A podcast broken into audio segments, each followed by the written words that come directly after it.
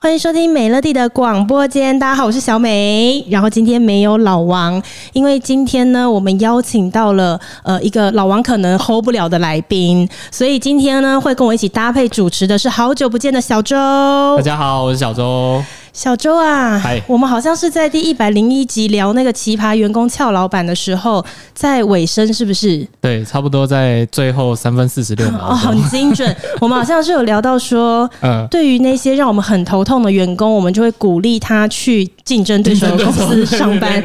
对，然后那时候我们就说这句话是出于我们非常非常喜欢的一位老师 Roger 老师的名言。是。然后那时候呢，我们就问听众说，如果有人想要让 Roger 老师来上节目的话，就留言给我们。结果没想到收到超多的讯息，就说我们要 Roger 老师，我们要 Roger 老师，Roger，Roger，对，Roger。然后所以 Roger 老师真的来了，让让我们欢迎今天的大来宾 Roger 老师。所以我要讲话了是吧？请跟大家打招呼。大家好，我叫 Roger 就好了。好，我给你一点欢呼声。好，谢谢谢谢谢谢。哦，这个是很尊荣的。前面的第一排不用激动，前面第一排不用激动。摇滚区的伙伴，请稍安勿躁。哎，老师看起来一点都不紧张哎。对，有什么好紧张？反正你看不到我。老师平常习惯跟一堆人讲话了吧，所以觉得还好，蛮正常的。可是没有，因为录音的时候是现场，真的没有几个人类啊。老师刚刚要装开，只看到两个人而已。是是。所以老师在你收到我们节目邀请的时候，你有没有想说一头雾水？哎，有一开始有。好诚实，因为毕竟我们节目就是一些垃圾话东西啊，老师很专业，所以我很认真的。我在答应之前，我先听了好几场 podcast 的那个。你认真有听？有啊，真的认真有听啊。那你有没有边听边后悔，想说我怎么会答应要上这种调性的节目啊？我是边听边要调整自己的风格，因为我本来是个正人君子。我想说，在这边好像可以不用那么矜持。他适合，他适合这个节目，是吗？他已经在乱讲话了。好，没关系啦，因为老师今天来呢，他带来了非常非常多既有趣，然后又专业的知识要给大家。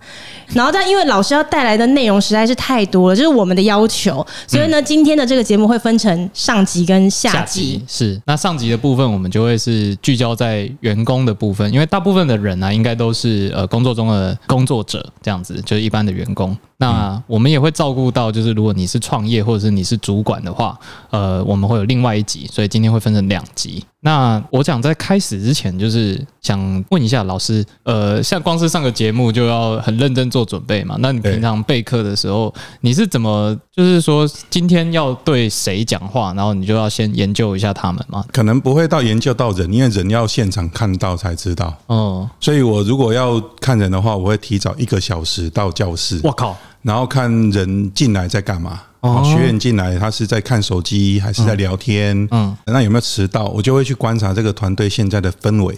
哦，因为老师大部分是在帮很多的企业做内部训练的，对不对？对对对对。哦，所以你的功课是也包含了，你会提早到现场，然后先去感应一下今天要带的这个团队的氛围如何。是。那这个会决定你今天上课的时候，你用什么样的方式对付他们，是不是？哎，不敢说对付了，嗯嗯，但是心里面会有个底，今天会好过还是会很难过？哎，那这样我就很好奇，我的好想知道。对，我的问题马上就来了，你可不可以举几个例子，就是怎么样的氛围让你知道说，哎，今天稳妥，然后怎么样氛围让你觉得完了完了完了完了？比如说，呃，名单上面有三十个学员，嗯，然后九点上课，结果只来三个。哇哦，很长这样吗？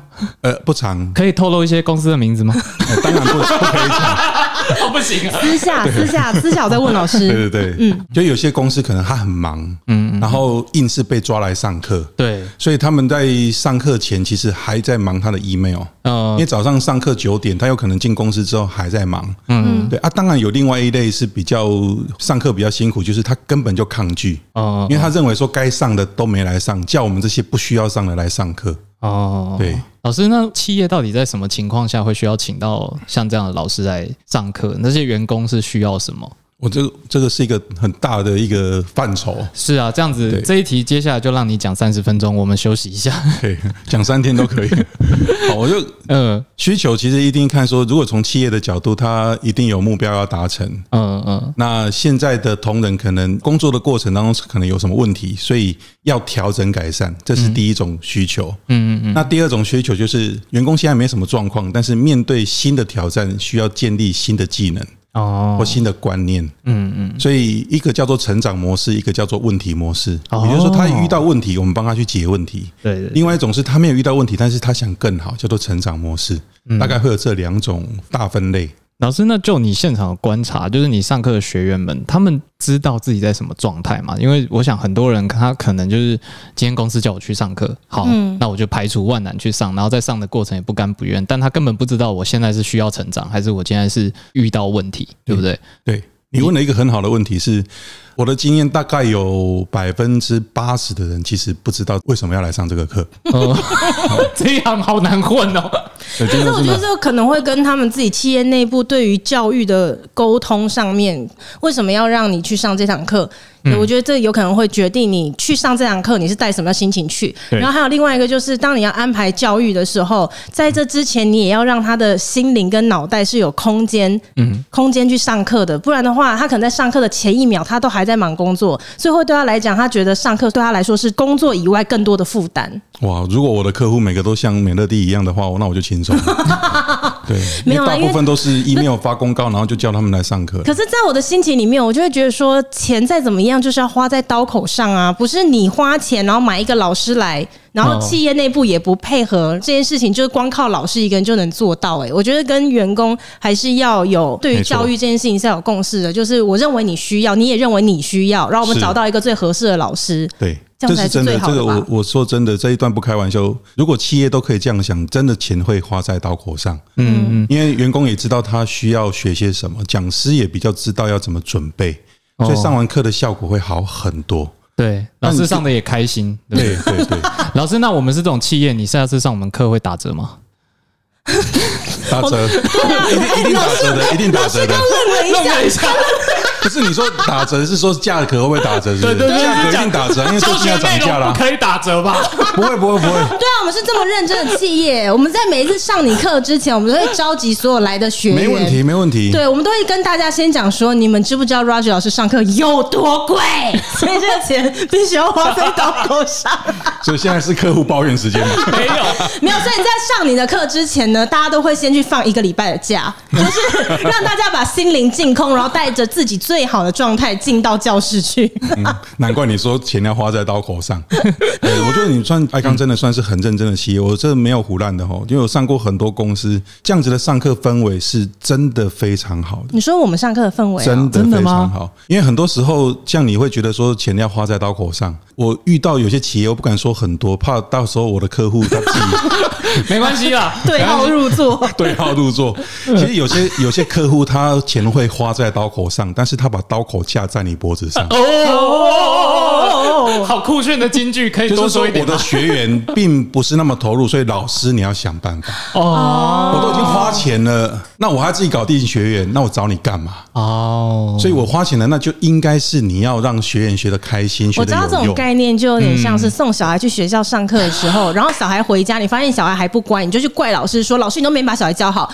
可是，在老师的心情里面，他会觉得在教育这么大的一个面积里面，我除了负责教育之外，更重要是家庭教育，你也要做好啊。是的，没错。家庭教育跟学校教育要相互配合，才可以真的就是帮助到这个学生。没错，没错。所以老师也很常遇到像是那种恐龙家长，然后他们就是恐龙企业主，就是为什么他学不好，一定是你教不好这样子。有可能，有可能，但他不一定会跟我讲，他下次就不会再找我而已。好衰哦。老师，那你怎么克服这种状况？因为听起来这个是常态嘛，就是你去的时候，可能很多人他就不想来，或者是他根本就不知道为什么要来，可是。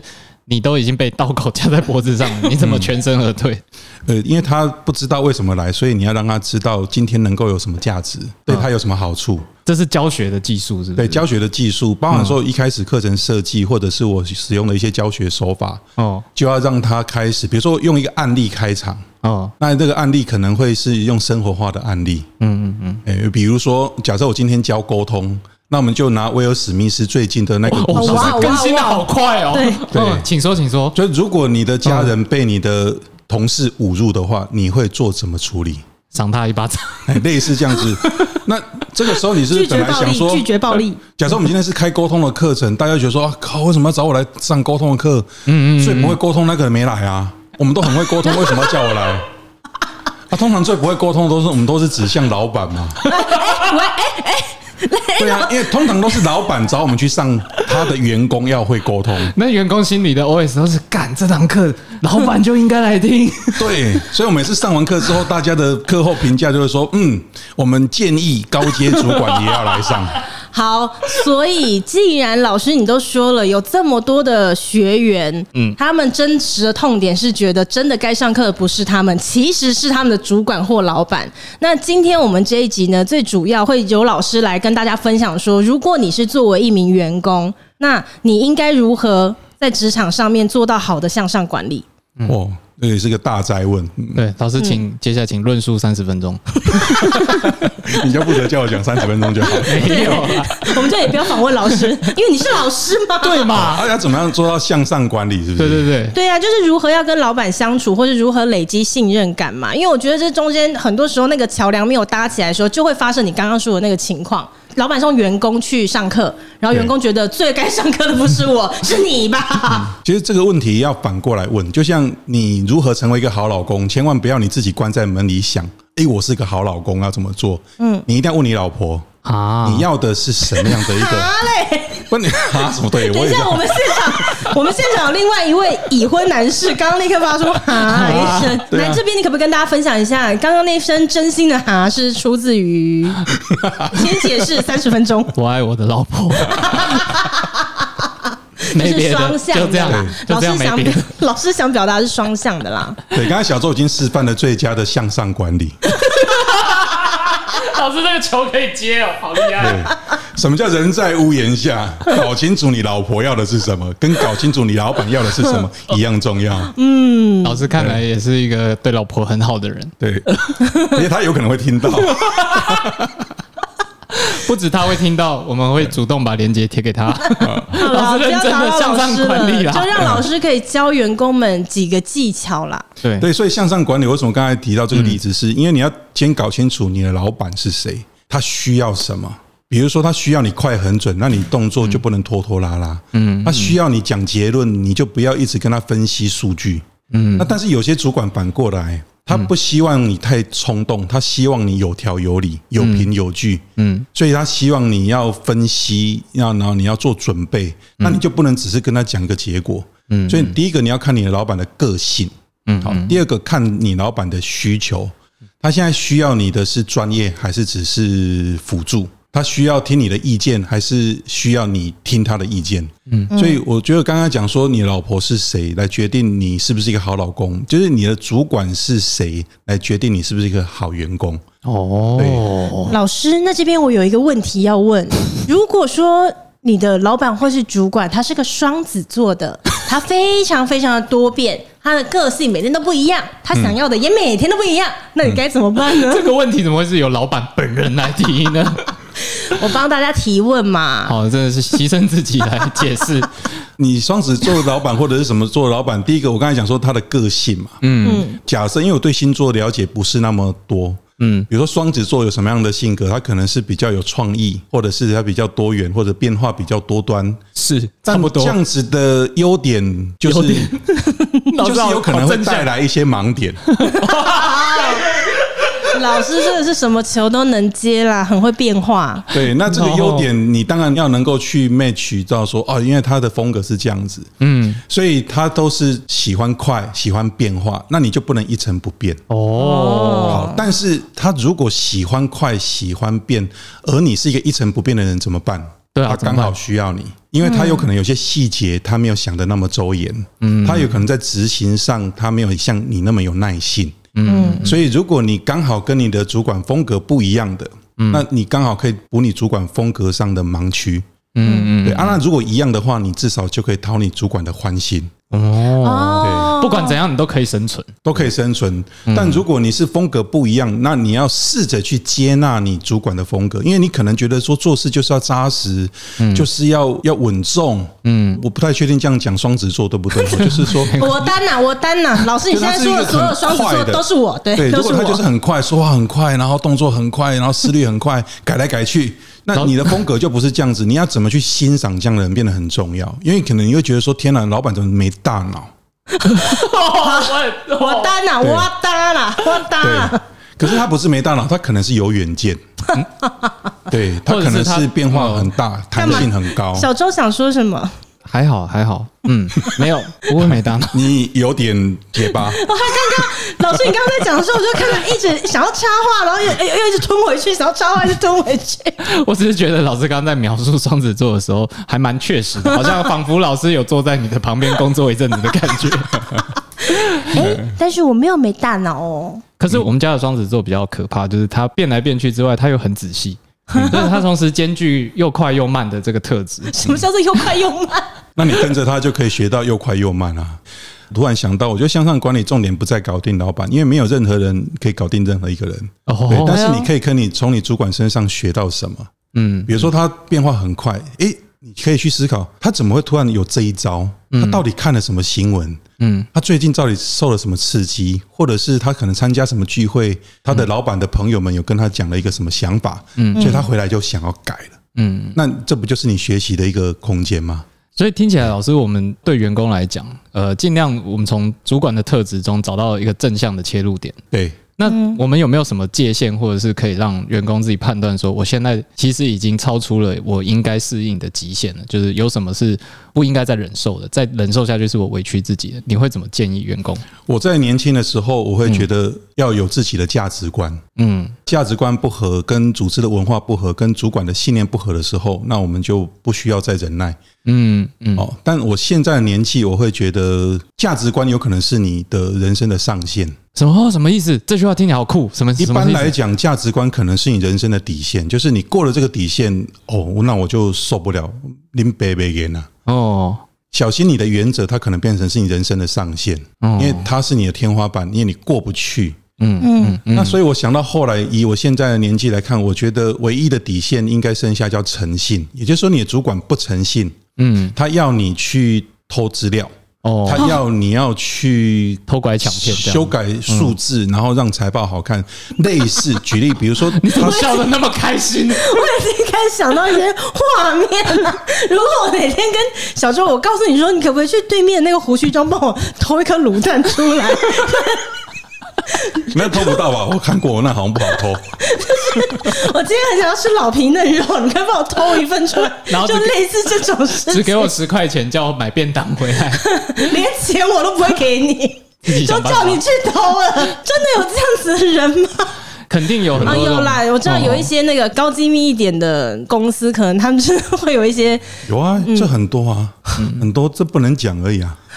那我们麦克风关掉先。诚信是底线，就是诚信是底线之外，其他小周刚才问说，我们有没有什么样的界限来判断自己，嗯，要不要去配合？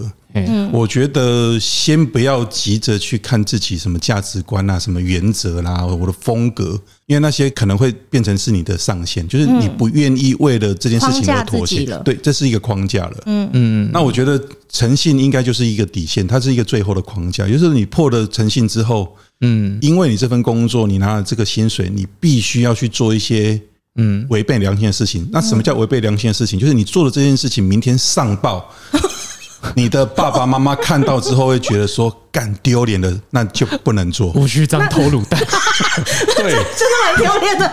没有，就是一些不可为的事啦。对，不可为的事。对，那其他我觉得都应该可以尝试的去调整。嗯嗯嗯，对，了解了解。老师，我在想，就是听这个的时候，就会觉得新鲜人他们会有一点，呃，我跟这个环境格格不入，到底是我该学习，还是我该找新的环境？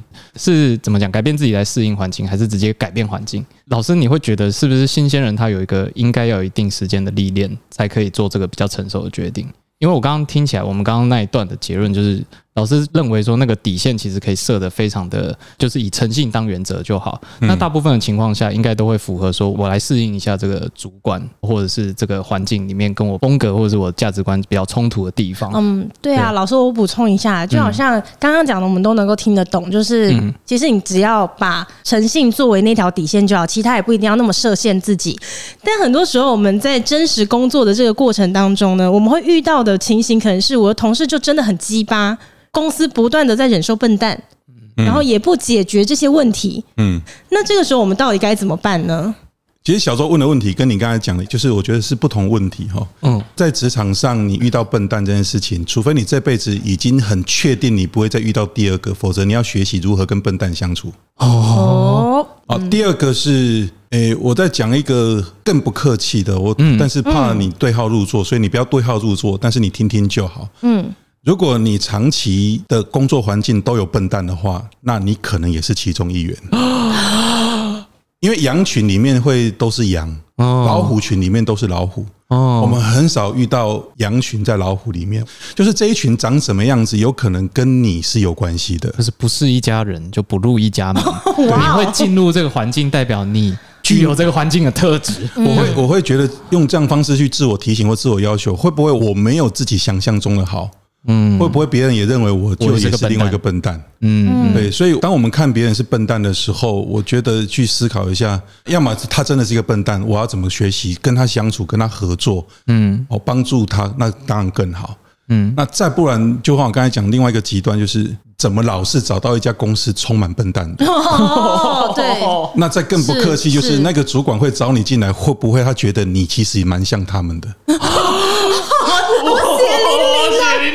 哎，这个其实也是给一些企业主一些提醒啦，就是希望大家的公司不会有机会沦为像老师刚刚口中所说的那一种。哦，就是你老是觉得埋怨说，哎，你的员工。怎么好像都不理想的？有可能是你在招募的时候有盲点，是这样吗？也有可能。对，但原因很多，所以不能一概而论。我是说，假设有这种状况出现，嗯，先不要急着去看别人，先看看那是不是跟我有关。嗯，对，这段重点在这里。老师，我觉得因为你非常有实力，所以我很想要多挑战这些东西。因为我我在听这些的时候，我一直在想象，我今天是员工，或者我刚好这个听众，我会觉得这些东西会不会是一种鸡汤？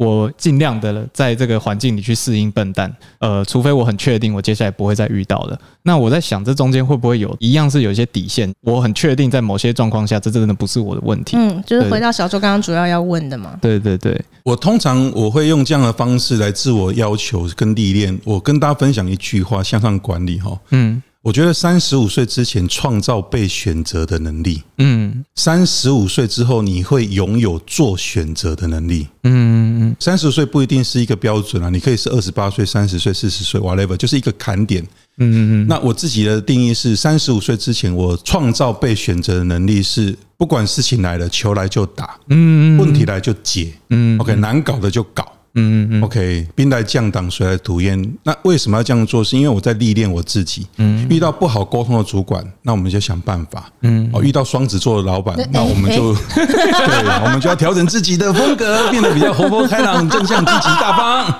对，虽然我明明觉得说这样子很没脑，但是我还是调整了。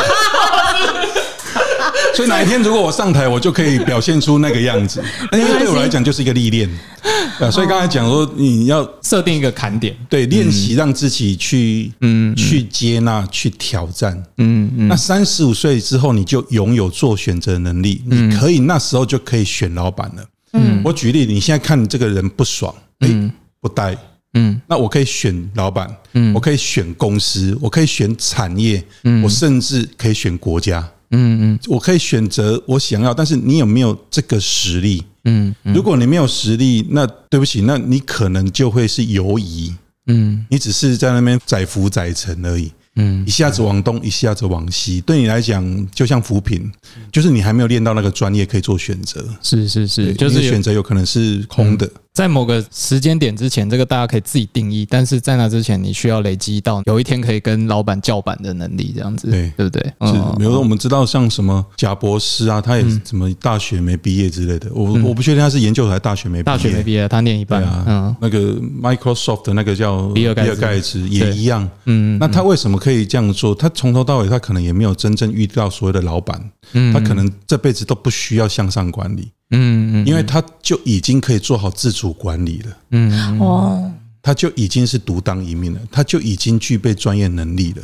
嗯嗯，对，老师，那我们我想大部分人可能还是会有一点茫然，就是觉得在这个没有什么阶级变动的可能性的世代里面，因为我们刚描绘的是一个比较理想的，你累积到一个程度的时候，你就有能力去选择。对对，在那之前，你是要成为那个会被选择的人。但是可能很多人他在这个环境中忍受，或者是累积，或者是受委屈，他真的会有那么一天吗？老师有没有遇过学员问你这样子困扰的问？你是说好茫然也看不到尽头，是不是？对对对，我举以前我在念研究所的时候，因为我大学是念电机，嗯，那时候我很茫然，不知道要干嘛，所以我花了很多时间去去学习，嗯，那我后来上了一个课程是人力资源管理的课，我就觉得哎，这不错。哦，老师，你现在是人资专业，并不是一开始。对，不是一开始，我本来是工程师。哦，对，然后就忽然半路转行这样子。对，所以我就后来，嗯，我的工程师当的并不快乐。我工作一边做，因为我需要收入。对，然后透过这个收入，我去投资自己，去到处去上课。哦，那透过上课才去察觉到自己的兴趣。嗯，所以当你茫然的时候，先不要困在茫然里面，先去找一个方向。但也因为这样子的热情跟投入，当然我考研究所就很顺。那回到您刚刚问的问题是，嗯，呃，如果你现在很茫然，那你要清楚，你现在茫然是因为你看不到那个目标。嗯，了解。老师听起来就是，我们其实不管在工作的任何一个位置，设定目标不只是主管的必备能力，对不对？如果你今天是员工，你也应该设定目标，只是这个目标有时候是人生目标，跟自己有关的，是一定要跟你有关。那老师，你会建议就是在职场上面的工作者啊，他们能够如何练习跟自己对话？我觉得，如果你现在还年轻，可以多方去尝试。嗯，对，多去听演讲，多去看书，不要老是只是会看 YouTube。哎，老师，等一下，老师就打到很多人，会打到很多人哦。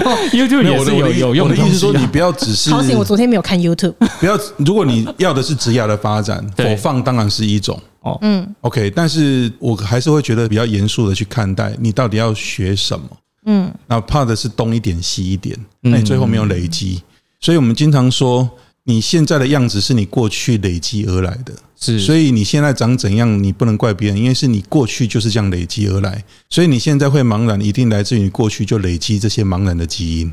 啊，你都在累积茫然，你没有累积解决茫然的东西。Yes, yes，谢谢你的补充。你没有累积解决茫然，你没有帮自己设定过方向，所以你一直在茫然。那你累积出来的结果就是茫然。好，那你现在想说，老师，那这样我我过去是茫然怎么办？对，那你要累积什么？首先你得清楚，那你未来要去哪里？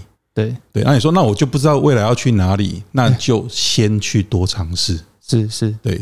我还有一个要跟大家分享的是，各位觉得有没有天赋很重要吗？我觉得好像不是很重要，因为我听过说中位数的概念啊，大家的智商其实落在一个差不多的区间。对对对，真的吗？职场上大部分的人啊，他的智商差异或者是天赋差异，可能就像 iPhone 十二跟 iPhone 十三，它就是一点点的差异而已。对，那只有统计数上两个极端值，特别特别差跟特别特别好，那是很少数凤毛麟角的人这样子。对，一定有这样子的人，一定有天赋。对，但是如果你一直在等待自己的天赋出现，你可能会等一辈子。是，我觉得天赋可以是创造或者兴趣。我们通常讲说，你擅长一件事情，是因为你有兴趣，所以你很想做，所以做的擅长。但是应该反过头来，你就算没有兴趣，你很认真去做一次两次，你会越做越有心得，而那时候你就会产生兴趣。不见得是先有鸡还有蛋嘛，它就是一个有可能交换的过程嘛。对，先越做越有兴趣这样子。对，比如说你不喜欢数学，是因为你从头到尾就没练习啊。没有老师，我跟你讲，我已经尽力，这个又刺到了我。我已经尽力学习了，但是真的很难。怎么办？我我再举个例子，尽力学习是你用旧的方法在尽力学习，所以你一直在尝试错误的方式，累积错误的结果。老师，我不允许你这样子说，怎么样都可以说啊！哦、我不允许你这样讲。我的主持人是双子座，我要调整一下我的风格。我有很多变的学习方式，但是数学就是让我很痛苦。那这种情况怎么办？你已经下定决心不要它了。我没有下定决心。没有老师，我没有下定决心不要他，因为我是幼保系毕业的嘛。然后你知道为什么吗？因为幼保系是大学所有科系里面极少数唯一一个可以不用碰数学，也不用碰微积分的科系。你现在才知道，自己笑成这样，怎么是这种原因？对，我非常非常的讨厌数学。呃，不过我选我选文藻，当时念文藻也是一样。听说文藻不用上，凭什么笑我啊？老师，但是后来我已经认清一件事情，就是即便我再怎么逃避数学，当我要让我的一个梦想生存，我就必须不得不靠近数学，那我就去靠近它了，而且我用变化万千的方式靠近它，可是我就还是很讨厌他，那我该怎么办？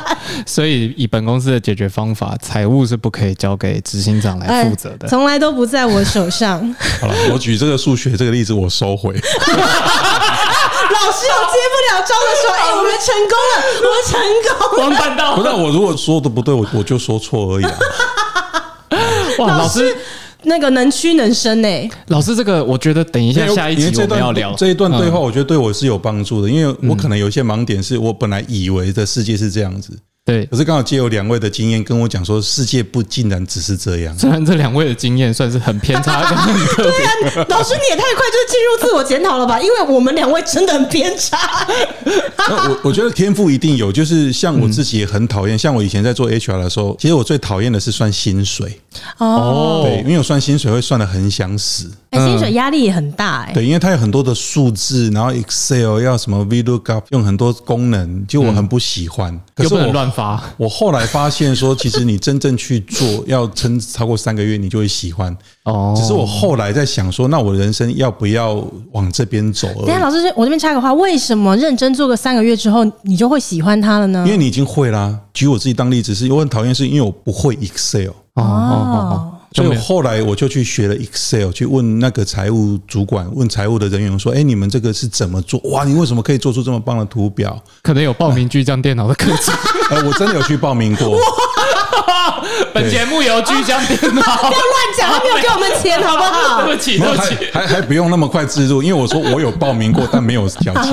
哦，所以老师我懂了，我懂，我懂你要讲了，就是事实上，当你真的学会它的时候，你对一件熟练的事情，就算你没有到喜欢，也不至于像以前那么的讨厌它了。对，就是你不一定要让你成为数学家。嗯嗯，所以我到现在还这么讨厌数学，会不会我真的很糟糕？因为我可能连加减乘除都还没有练到熟练，所以我才会如此抗拒他们。你要不要考我九九乘法？八三，你回答。二十四，二十四，还真的要想，难怪他会叫你拿十块钱去买卤蛋。这个十块钱可能根本买不到卤蛋。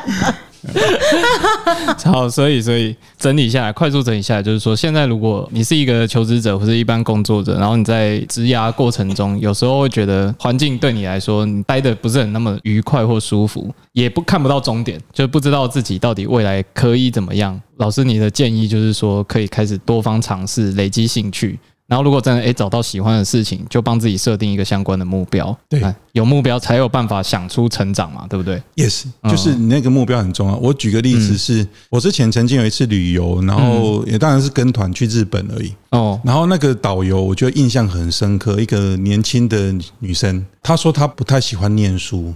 但是他很喜欢日系的这些文化，嗯，所以他就下定决心一定要去学日文，然后一定要到日本。那你说他的成就高不高？其实从俗世的眼光来看，不尽然高。就是薪水不见得是什么很高的薪水，但他很快乐，他很快乐。他在带团的时候，他就跟你讲说：“哦，这里这个品牌，然后这里有什么价钱？”你就发现说，他活在他自己很热情的里面。对。但是他花了一些时间去寻找，寻找他要的东西，寻找，然后就去投入，投入之后就会成就，成就就累积专业，嗯，然后专业会带来更多的成就，是是，所以他在那个领域里面，我觉得他过得很快乐。事实上，我跟我女儿讲说，我也不一定期待你一定要念个什么呃新竹女中，或者考上台大，或者是一定要进台积电之类的。但我总是希望说，你可以做一个快乐的，嗯，或者是你有兴趣，你自己觉得有价值，而那个价值不一定要等于别人同意。嗯嗯嗯，OK OK。今天这集结束之后，会不会引发一波不小的离职潮？